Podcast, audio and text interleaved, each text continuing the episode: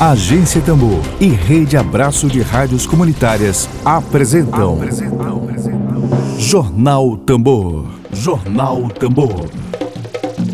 Comunicação livre, popular e comunitária. Está no ar Jornal Tambor. Jornal Tambor.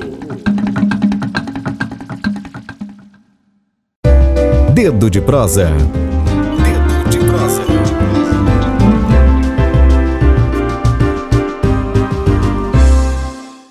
Bom dia, Natan Máximo. Bom dia, Emílio.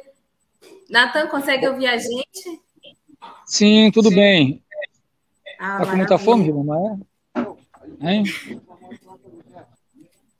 Vamos dar um plazinho aqui. Na primeira pergunta eu passo a bola para ti, porque aí tu vai almoçar e eu fico aqui com ele. Emílio, Emílio. Bom dia, Lívia. Bom dia, Natan. Um abraço aí a todas, um abraço a todos. É o Riba? É o Riba que está com ele ali, ó. Tudo bom, Riba? bom dia, bom dia, tranquilidade. Tudo bom, bom com vocês? Tudo tranquilo. Vamos, gente, o assunto de hoje, vou apresentar aqui. Hoje, dia 3 de setembro de 2021, nosso dedo de prosa é com o professor de arte das redes estaduais, municipais de ensino livreiro e agitador cultural Natan Máximo. O tema central do nosso dia de prosa é o projeto Espaço Livros da Praça, realizado pela Feira da Tralha e Amigos, que neste final de semana acontece em Barreirinhas e Tutóia. Natan, bora começar falando aí sobre. Bora começar Fala, falando companheiro. Sobre... Vamos começar falando aí sobre o projeto. Essa, essa excursão aí para o Baixo Parnaíba, para os lençóis. Rapaz, pois é, camarada. A Feira da Tralha já tem essa itinerância no seu DNA, né? Desde que a Feira da Tralha foi criada em 2016, e a gente percorre as praças, né, da nossa cidade, acompanhando projetos como o Rico Choro na Praça Convida, a BR 135 e tantos outros eventos. Só que agora a gente resolveu é o RIBA, que a gente colocar em prática aí a segunda parte do plano, né? Que é dar uma atenção aos bairros da nossa cidade, às comunidades que estão fora do eixo central da cidade e também aos municípios, né? Porque essa questão para nós do livro, da leitura, enquanto política de Estado e não é, política de governo, e mesmo até a ausência dela na maioria dos casos, ela é fundamental e a gente está totalmente engajado nessa luta, né? Pela difusão é, do prazer e dos benefícios da leitura, por democratizar o, o acesso ao livro e à leitura aos nossos irmãos maranhenses, né, que ficam tão distantes do centro da capital, né? E Natan, é, a gente sabe em que termos gerais seria isso. Que o projeto ali passou da praça para um local fixo, né? Ali a Feira das Tralhas. Sim. Oi. Isso. É, e o sebo ele representa isso, né? Traz essa carga afetiva que os livros, vinis, Sim. traz memórias afetivas. Tem muito isso também ligado ao sebo. É, como é que foi essa mudança, né? essa alteração de espaços, de sair da praça para ir para um local fixo ali na Feira das Tralhas, ali no centro de São Luís? É porque essa coisa de fazer o sebo itinerante ela também traz algumas complicações, né? Você tem um deslocamento permanente do material, mas também porque é, era preciso um lugar que servisse como um ponto de referência, né? Para as pessoas, tanto que querem comprar, as pessoas que querem vender seus produtos para o sebo, mas também aqueles que fazem a cultura, né? A cultura na cidade, os, os cantores, os compositores, então, mesmo lá, é, era um ponto também de que tinha uma dinâmica cultural muito grande, porque aquela área ali próxima ao Azevedo, ela estava bastante decadente, abandonada, ela foi muito forte no final dos anos 70 para 80, né? Mas ela entrou no período de decadência. E aquele ponto ali acabou se tornando é, um, um ponto de encontro, né? Entre as pessoas que gostam de arte, cultura, de livro, e foi muito importante, mas com a pandemia ficou difícil de manter ter, né? Sim, e as pessoas têm muito aquilo, né? Tem é muito, é, é tá muito intrínseco, né? Essa imagem do tá sebo de relacionar aos livros antigos, né? Livros assim que são descartados, mas o que a gente percebe hoje é que os sebos aí têm uma grande variedade, né, de títulos de literatura maranhense, né? Mais voltada também para o contexto contemporâneo. Como é que tem sido aí esse, esse público, o perfil do público que vai lá no sebo atrás desses, desses títulos, né? De livros. É o seguinte, gente, olha só. É, a, a, gente, desde o começo da ideia de criar o sebo, que a gente nunca viu é, excludência ou incompatibilidade entre essa coisa tradicional, charmosa e até mesmo mística do sebo. Essa áurea precisa ser preservada mas também a gente precisa né, acompanhar é, o que está acontecendo hoje, as publicações, porque afinal o sebo ele tem que levar é, é, até as pessoas que gostam da leitura ou de produtos culturais é, aquilo que a pessoa está buscando. Então, claro, existe de um lado o compromisso em ter esse material mais difícil, raro, esgotado, fora de catálogo, mas também o que está sendo publicado. Né? Não, claro, com algum critério, né? É, o Sebo Feira da Tralha sempre teve critérios, sempre teve prioridades, né? E também dá um, um olhar especial para a produção local, dos escritores locais da cidade, dos bairros de São Luís. Então, a Feira da Tralha sempre transitou muito bem desde o começo nesses dois, nesses dois pontos aí, né? tanto Riba quanto Marli, que são atualmente os dirigentes do Sebo Feira da Tralha, sempre tiveram muito, muito cuidado com essa coisa do acervo, né? Emílio? Eu queria perguntar para Natan é, essa relação dos jovens com o livro, é, é, Natan. Porque a gente percebe, hoje a gente está com. A, o digital é uma, é uma coisa avassaladora, né? é uma realidade. Você está ouvindo aí o, o, essa notícia que veio de ontem, por exemplo, o jornal Estado do Maranhão, aí, um jornal aí com aproximadamente quase 50 anos, vai deixar de circular agora em outubro. É, então, assim, existe uma crise do papel que ela é evidente, não é? Queria que tu me, me, me falasse desse trabalho de vocês dentro de uma crise do papel e o encolhimento mesmo é, muitas livrarias fechando e tal. Como é que é essa, essa situação hoje e essa relação principalmente com a turma mais nova? É, o público, o público mais jovem, né, sobretudo aqueles que estão nascendo agora já sobre essa égide da tecnologia, as crianças muito pequenas, elas passam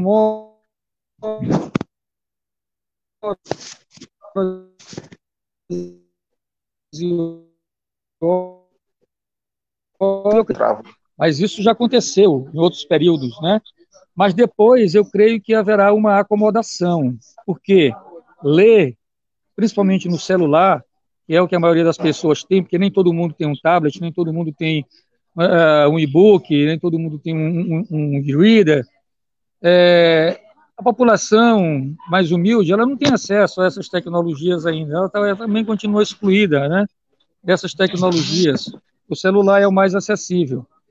Então, nós temos que fazer realmente esse trabalho de resistência. Primeiro, não fechar os olhos para essa nova realidade, admitir que, estão, que, que os sebos, como as livrarias, como os jornais, enfim, estão sendo nesse momento duramente impactadas, porque nós vivemos sobre o ditame de uma indústria. Então, numa conjuntura, numa sociedade globalizada, são eles que determinam. Isso aconteceu com quando surgiu o CD, a novidade. Vinil agora não presta mais, ninguém toca mais, é coisa velha, é coisa antiga.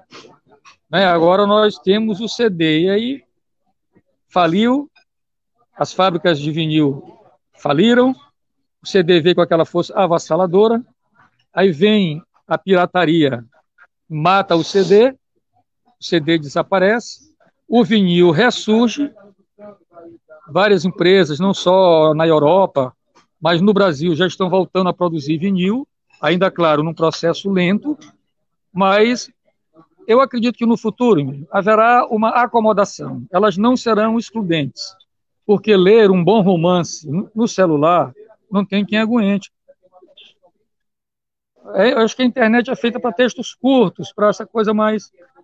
Não é? Eu acredito que no futuro próximo haverá uma acomodação. Mas nós continuamos aqui na resistência, independente de qualquer coisa. Agora, tirar, bicho, esse horror de livro de papel de circulação vai levar, vai levar ainda alguns séculos. Então, temos muito fôlego até lá. O, Otávio, o João Otávio Malheiros comentando aqui, muito bom rever Natan. Valeu, Tambor, sucesso na feira. A feira Boa, João Otávio. A feira, Natan, ela fica, em que, fica aí disponível até em que período? Olha, é, nessa. Barre... Hoje. Barreirinha nós começamos hoje, na sexta, daqui a pouquinho.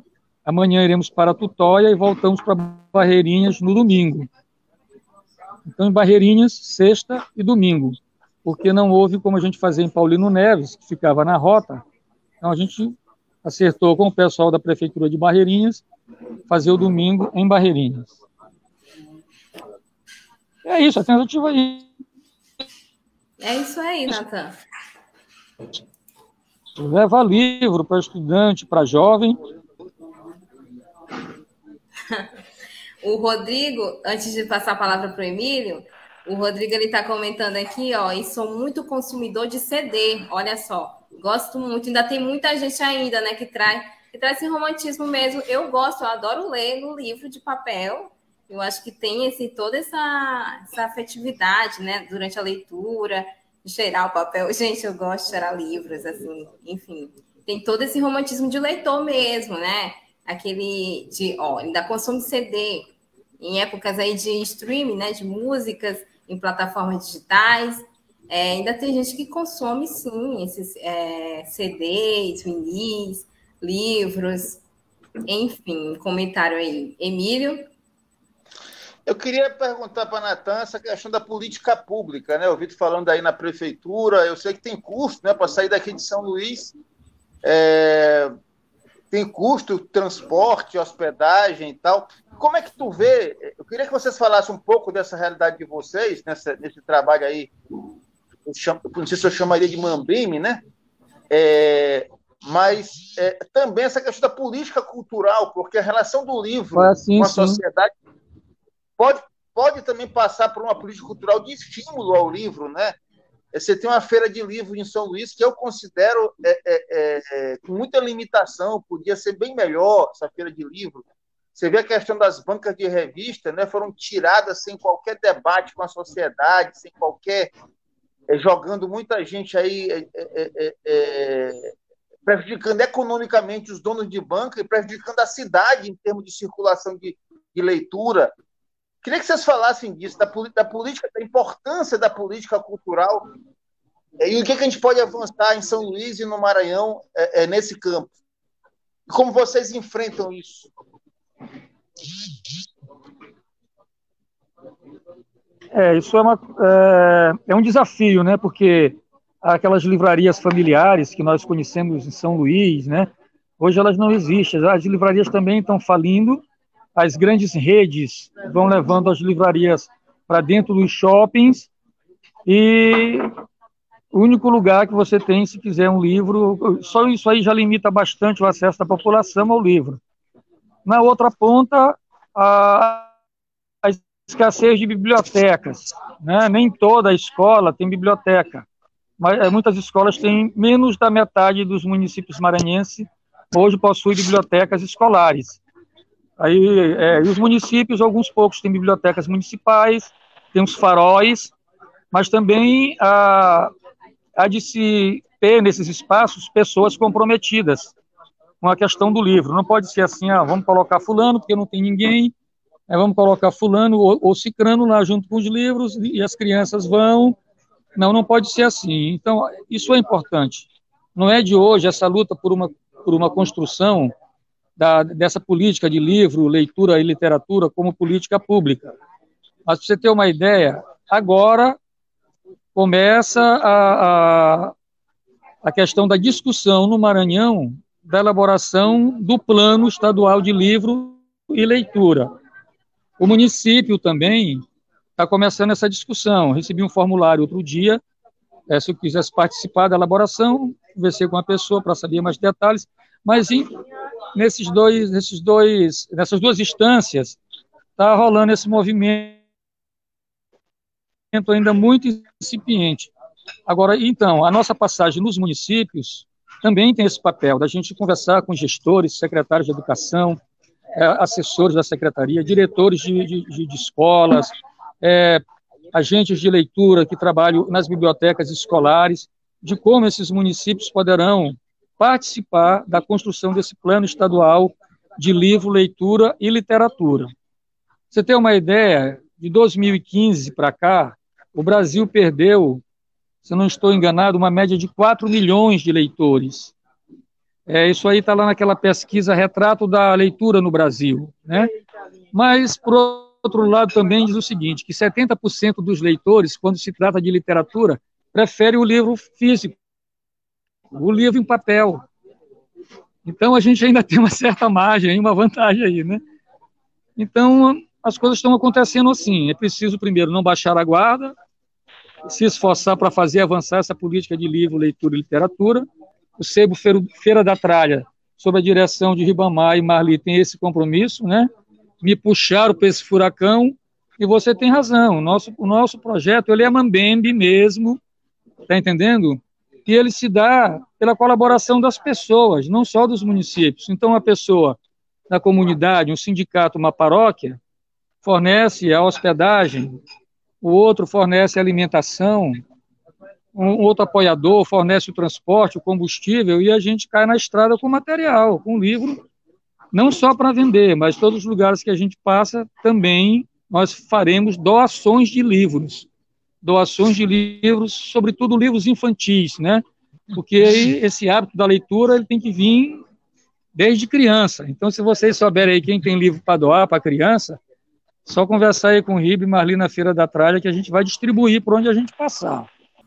Eu queria saber do Natan. O Natan é educador, gente, da rede municipal e estadual daqui de São Luís. Eu queria saber com você, para com você, Natan, a importância né, de projetos como esse, como é o projeto é, Espaço Livre na Praça, tem aí na educação de crianças, na educação de jovens, né? Você como professor de arte. Não, esse trabalho é muito importante, porque ele faz essa sensibilização, né, na ponta, direto, com o público que está interessado e com o público que nunca teve interesse por não conhecer. Porque eu duvido muito que alguém que lê um livro, ou lê dois, três livros, e ainda fique sem ler um livro. Atualmente eu trabalho como agente de biblioteca, né? Sou arte educador, graduado em educação artística pela UFMA, mas o meu trabalho no Estado é como agente de biblioteca atualmente. Então, eu tenho lá na sala de leitura da escola um acervo bem significativo do ponto de vista da qualidade dos seus autores, né, nacionais e estrangeiros. Então, a gente promove empréstimo domiciliar para as crianças, para os alunos, que são jovens, na minha escola de 12 a 14, 15 anos. E as crianças não ficam com o livro, elas devolvem os livros. Não, a criança vai pegar o livro, levar para casa, vai extraviar o livro. A criança não extravia o livro, o jovem não extravia o livro. Um ou outro livro não volta, mas é melhor não voltar do que ficar pegando poeira na biblioteca da escola. Entendeu? Porque se ele ficar com aquele livro, ele dá para o irmão, o irmão dá para o vizinho, vai ser melhor do que ele ficar parado lá. Porque tem lugares que as crianças só podem ler se for na biblioteca da escola é muito difícil, porque não tem tempo para isso. O livro é para ele levar para casa, né? manipular, pegar, ler de noite, enfim, é, é mais ou menos isso, né? Isso aí. O Rodrigo Anísio está comentando, até porque existem as livrarias que vendem CDs. E ainda tem mesmo, gente. Além das lojas no Recife, no Recife, onde costumo frequentar, tudo isso faz parte da resistência. Confesso que também gosto também do livro físico. Aí, relato do Rodrigo Anísio. Obrigada, Rodrigo. Emílio. Só fazer aqui um. Primeiro, mandar um Olha, abraço. Eu, apesar... Mandar um abraço grande para Marli aí, pro Riba. O Riba saiu rápido, já foi almoçar, né? Marli, cadê Marli, rapaz? Marli está recebendo aqui um grande abraço. Ela está almoçando aqui.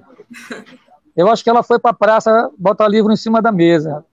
É. é uma pedreira aqui. No caso de Barreirinhas foi interessante, porque nós encontramos um pessoal muito bacana aqui na prefeitura que gosta de livro, cara, e aí foi uma grande força para nós.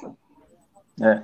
Eu estava eu tava sobre questão de Mambeme, né, e resistência cultural, Eu, eu convivo hoje com uma criança de pouco mais de três anos, e outro dia eu fiz uma brincadeira com ele que é típica de circo, ele adorou, riu demais. Eu disse, gente, quando tiver um circo aqui, a gente tem que levar esse menino.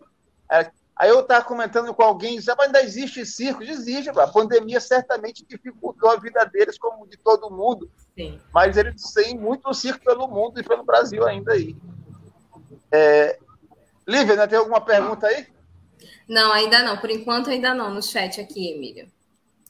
Então vamos deixar o, o Natão almoçar, né? Que pois é. chegou, chegou agora de viagem. Mas, Natão, fica à vontade aí para tuas considerações finais, falar do projeto. E nós estamos sempre aqui à tua disposição, aqui na do, e do pessoal da Tralha, aqui na Tambor, sempre que vocês quiserem. Pois é, camarada, eu, eu que agradeço, assim, em nome da Feira da Tralha, esse espaço maravilhoso aí, que é a Agência Tambor de Notícias, né? Que se espalha aí por, por esse mundo de meu Deus aí, dando voz e vez às pessoas, aos movimentos que estão construindo, querendo construir, construir uma cultura de paz, de convivência solidária, né, de, de mudança nessa coisa do ser humano para melhor. E esse nosso projeto ele tem isso, é o livro, a leitura é um ato de humanização, né? Se eu estou lendo um livro e aquilo não me humaniza, eu fecho imediatamente esse livro e procuro outro, né? E também dizer ao colega aí que coleciona CD que eu sou também um colecionador inveterado. Então eu tenho LP, eu tenho CD, eu tenho fita cassete, mas eu também escuto música de streaming, né? Spotify, né? Estou viajando, estou em trânsito, quero ouvir música, eu vou lá no Spotify, eu vou na Netflix, mas eu tenho meu DVD, coloco meu DVD, né? Eu acho que a gente não pode excluir, né? A gente tem que ter uma visão crítica sobre o uso que se faz das novas tecnologias, mas também ver o lado positivo que elas trazem, combater ou minimizar os impactos negativos e construir essa relação plural com a cultura e diversa, né? Inclusive nos meios, né? Democratizar, que é o que faz a agência Tambor. Valeu, gente. Grande abraço. Falaste, Estamos na estrada. Só para encerrar o bate-papo, tu falaste em livraria de shopping, por exemplo, os cinemas, que infelizmente também estão sendo todos jogados só para shopping, aquele cinema de bairro, no, no, do centro da cidade, já são poucos, né? quase não tem. É isso aí. É. E as é, locadoras é. também, né? Que, que antes. É, é, é locadora, né? É, mas daqui a pouco eu espero que isso aí, sobre um novo olhar, volte como está voltando o, o, vinil, né? Aos poucos, ainda está muito caro você conseguir um vinil, preço médio hoje de um vinil novo é 120 reais, mas no sebo tem muito, de 5 reais, de 10 reais, de 20, né? E à medida que as pessoas forem comprando mais, o preço tende a cair. Eu acredito muito na cultura da convergência, né? De Jenks, eu acho que é tudo aí uma convergência, né? De o podcast está aí se transformando no rádio, vinculado ao rádio. Eu acho que é isso, gente. Mesclando aí tudo. Obrigada, Natan, pela sua participação aqui com a gente. Um até breve. Obrigada, Emílio, pela participação aqui no Dedo de Prosa, sempre com a gente aqui. Valeu mesmo. E é isso, gente. Eu vou ficando por aqui. Obrigada pela audiência de todos. E lembrando que esse programa vai estar logo mais no Spotify, no podcast da.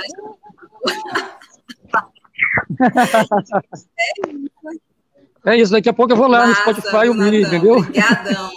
É isso, gente. Podcast. Beijão, ótimo fim de gente, semana para todos. Abração. Até.